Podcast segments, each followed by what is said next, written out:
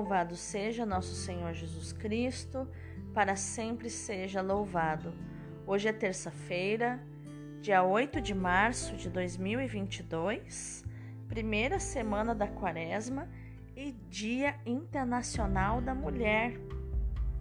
Parabéns a você, mulher, que é portadora de um de, do único portal que existe entre mundos, entre o mundo espiritual e o mundo físico, que é o seu útero.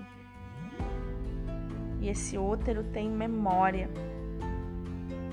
Ele guarda as memórias da tua ancestralidade. É como se Deus fizesse você com um céu dentro de você que guarda as memórias do passado. Por isso, respeite o teu corpo, ame o teu corpo. Faça essa experiência de vida, morte, vida a cada ciclo que você tem, porque tudo isso é maravilhoso, espiritualmente maravilhoso. E hoje comemoramos o dia de São João de Deus, que nos ensinou fazer fazei bem a vós mesmos, ajudando os pobres. São João de Deus, rogai por nós. A primeira leitura é do livro do profeta Isaías, capítulo 55, versículos do 10 ao 11.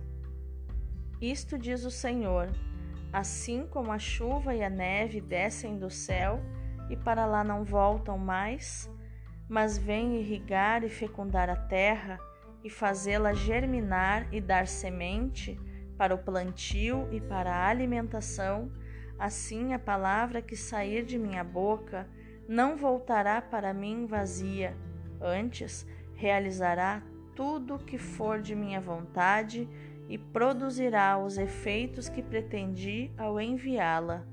Palavra do Senhor, graças a Deus. O salmo de hoje é o 33. O Senhor liberta os justos de todas as angústias. Comigo engrandecei ao Senhor Deus, exaltemos todos juntos o seu nome. Todas as vezes que o busquei, ele me ouviu e de todos os temores me livrou. Contemplai a sua face e alegrai-vos, e vosso rosto não se cubra de vergonha este infeliz gritou a Deus e foi ouvido, e o Senhor o libertou de toda angústia. O Senhor pousa seus olhos sobre os justos, e seu ouvido está atento ao seu chamado, mas ele volta sua face contra os maus, para da terra apagar sua lembrança. Clamam os justos, e o Senhor bondoso escuta, e de todas as angústias os liberta. Do coração atribulado, ele está perto e conforta os de espírito abatido. O Senhor liberta os justos de todas as angústias. O evangelho de hoje é Mateus capítulo 6, versículos do 7 ao 15. Naquele tempo, disse Jesus aos seus discípulos: Quando orardes, não useis muitas palavras como fazem os pagãos eles pensam que serão ouvidos por força das muitas palavras. Não sejais como eles, pois vosso Pai sabe do que precisais, muito antes que vós o peçais. Vós deveis rezar assim: Pai nosso, que estás nos céus, santificado seja o teu nome. Venha o teu reino, seja feita a tua vontade assim na terra como nos céus. O pão nosso de cada dia dá-nos hoje. Perdoa as nossas ofensas, assim como nós perdoamos a quem nos tem ofendido, e não nos deixes cair em tentação, mas livra-nos do mal. De fato, se vós perdoardes aos homens as faltas que eles cometeram, vosso Pai que está nos céus também vos perdoará. Mas, se vós não perdoardes aos homens, vosso Pai também não perdoará as faltas que vós cometestes. Palavra da salvação, glória a vós, Senhor. Então, quais os ensinamentos de inteligência emocional e inteligência espiritual nós podemos encontrar nos textos de hoje? Sabe que aqui no Inteligência Emocional Bíblica também temos teologia, também temos nesse estudo pitadas de teologia. Teologia dos padres deonianos, que é a ordem dos padres do Sagrado Coração de Jesus, do, da qual faz parte o padre Fábio de Melo, fazia parte o finado padre Léo da Canção Nova, de Betânia, né? É, também o padre Joãozinho, o padre Zezinho. Então é teologia da boa. Na primeira leitura, nós vemos que essa sessão do, do livro de Isaías conclui com o retomar de temas como perdão, o regresso à pátria, a participação na natureza divina, o poder da palavra de Deus. A palavra é a mediação através da qual o ser humano sente a Deus como próximo e, ao mesmo tempo, como ausente, uma vez que os seus caminhos não são os nossos caminhos. A palavra é uma realidade viva, enviada do céu para realizar a salvação. É uma palavra atual, pois é capaz de realizar o seu objetivo tal como a chuva e a neve que fecundam a terra e lhe dão capacidade de produzir frutos. Esta imagem enchia certamente de consolação o povo cativo na Babilônia, cuja esperança de regressar à terra encontrava seguro apoio na palavra de Deus. A mesma palavra nos enche de consolação e esperança pois Cristo é a palavra onipotente feita carne, enviada do céu para que a nossa terra dê o seu fruto. Ele, que por nós morreu e ressuscitou, nos abriu um caminho inesperado para a casa de Deus. Já no Evangelho, Mateus introduz o Pai Nosso no Sermão da Montanha, precedido por alguns ensinamentos de Jesus sobre o modo de rezar não rezar como os pagãos que julgam dever usar muitas palavras para atrair a atenção ou a benevolência das suas divindades, como no versículo 7. Deus, nosso Pai, está sempre atento a cada um de nós e conhece aquilo de que precisamos. Mais do que falar muito, precisamos ter diante dele uma atitude de filhos. Jesus nos ensina a chamá-lo Abá, ou seja, papai, papaizinho, introduzindo-nos na intimidade da comunhão que existe entre ele e o Pai. Para os israelitas, a palavra Abá era como os meninos e as meninas chamavam o pai dentro de casa, na intimidade do lar. Na rua, eles chamavam o pai de Senhor.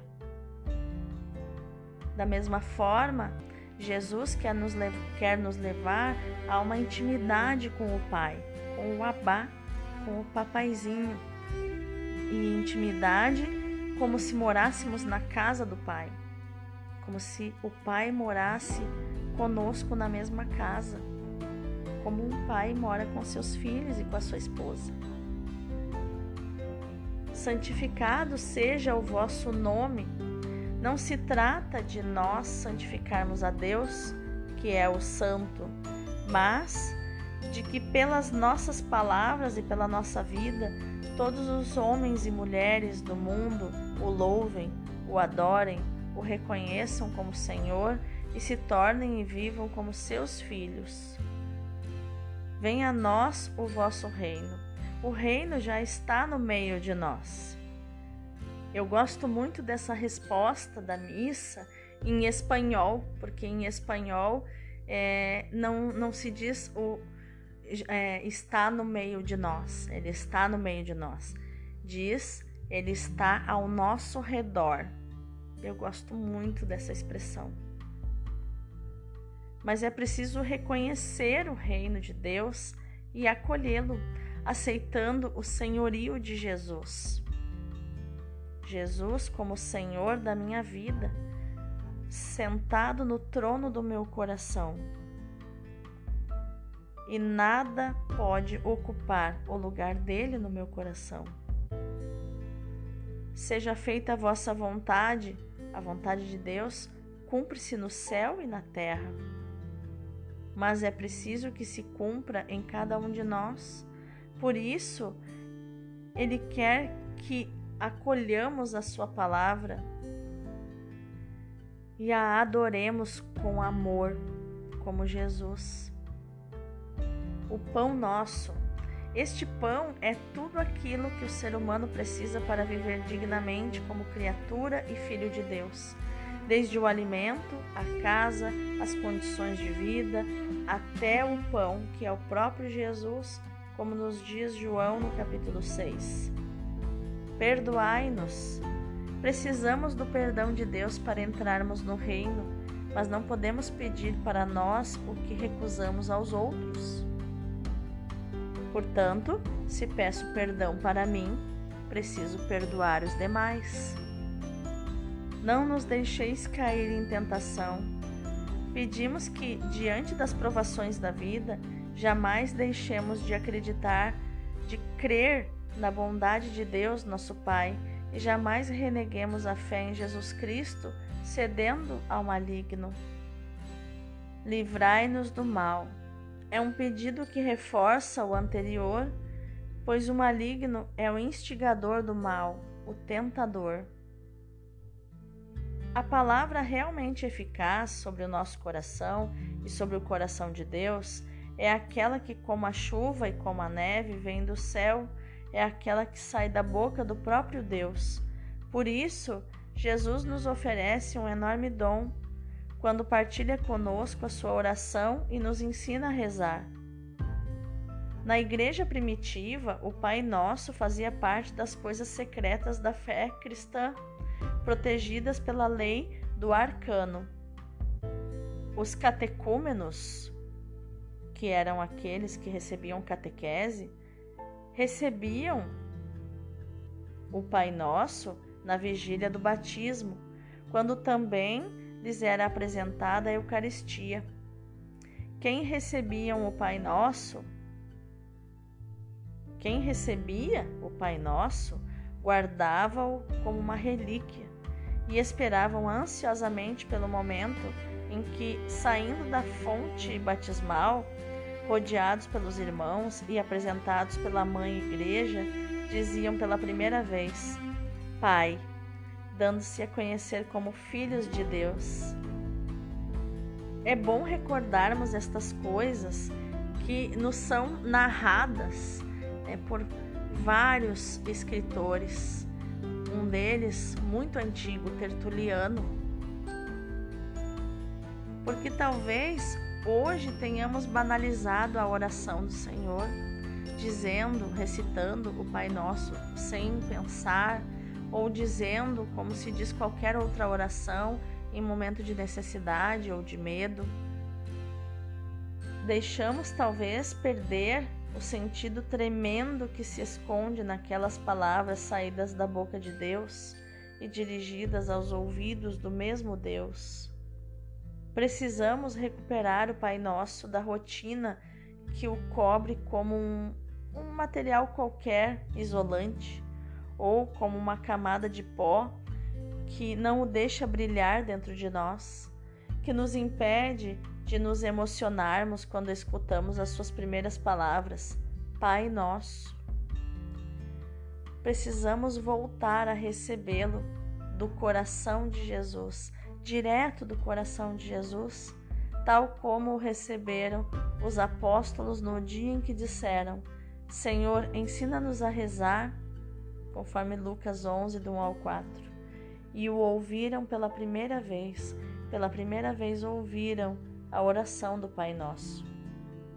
Peçamos a Cristo que nos ensina a repetir o Pai Nosso com o seu próprio coração para que cresça em nós, dia após dia, o amor filial e confiante para com nosso Pai Celeste e, com a oração, cresça em nós a caridade que se torne perdão para todos os irmãos.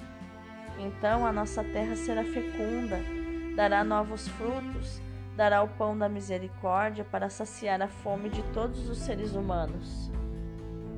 Com Cristo, a nossa invocação sobe até Deus e torna-se a sua própria invocação. Abá, Pai, como lemos em Marcos 14, 36, em Romanos 8, 15, em Gálatas 4, 6. Esta oração ao Pai é fortalecida pelo Espírito, como vemos em Gálatas 4, 6, em Romanos 8, do 26 ao 27, que nos anima a rezar: seja feita a vossa vontade. É a nossa reparação, o nosso sim de amor, a vontade do Pai, unido ao sim filial de Cristo, como vemos em João 4:34 e em Lucas 22:42. Vamos orar? Ó Jesus, tu és a palavra feita carne, a palavra eficaz, viva e eficaz, enviada pelo Pai à terra, e que a ele voltas depois de teres realizado o seu projeto de amor e salvação em favor da humanidade. Por isso, as tuas palavras estão carregadas de extraordinário poder. Tu ensina-nos a dizer: Pai Nosso. Infunde em nós o teu Espírito Santo, Pai, para que o digamos com os sentimentos e as disposições que tinhas no teu próprio coração. Aumenta em nós o amor filial e confiante no Pai e o amor generoso e cheio de compreensão e misericórdia para com os irmãos que a tua palavra fecunde o nosso árido coração e o faça produzir frutos de vida nova e pão de amor, compaixão e perdão, que sacie todos quantos encontrarmos nos caminhos da vida. Amém. Para contemplarmos a palavra de hoje, meu irmão, minha irmã, precisamos compreender que o amor do coração de Jesus por nós não se extinguiu com a sua vida mortal. Não acabou quando Jesus morreu. As necessidades não terminaram. A sua oração devia, portanto, continuar a subir até o trono de Deus. Jesus Eucaristia presta ao seu Pai as mesmas homenagens que lhe prestava na terra. Dirige-lhe as mesmas orações por nós semper vivens ad interpellandum pro nobis. Vivo a interceder por nós, como nos diz Hebreus capítulo 7.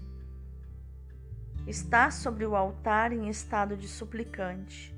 O seu coração sente intensamente todas as nossas necessidades.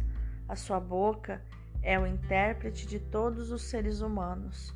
Os seus suspiros falam por todas as nossas misérias.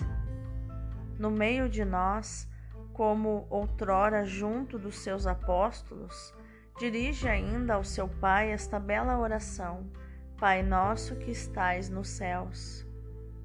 Algumas almas rezam com ele, mas quantas são tíbias, frias, indiferentes ou mudas? Somente Ele é quem não tem necessidade de rezar, e somente Ele é que não se cansa de rezar. Reza na Eucaristia e reza ainda no céu. Nós temos, diz São João, um advogado junto de Deus Pai. Ah, rezemos com Jesus, levemos uma vida de oração para louvar a Deus e para solicitar a nossa salvação e a dos nossos irmãos. Que no dia de hoje, meu irmão, minha irmã, você possa meditar profundamente nesta palavra de Mateus 6, versículo 9, que diz: Pai Nosso. Que você possa meditar profundamente nesta palavra. Pai nosso, Abá, papaizinho, paizinho querido. Deus abençoe o teu dia.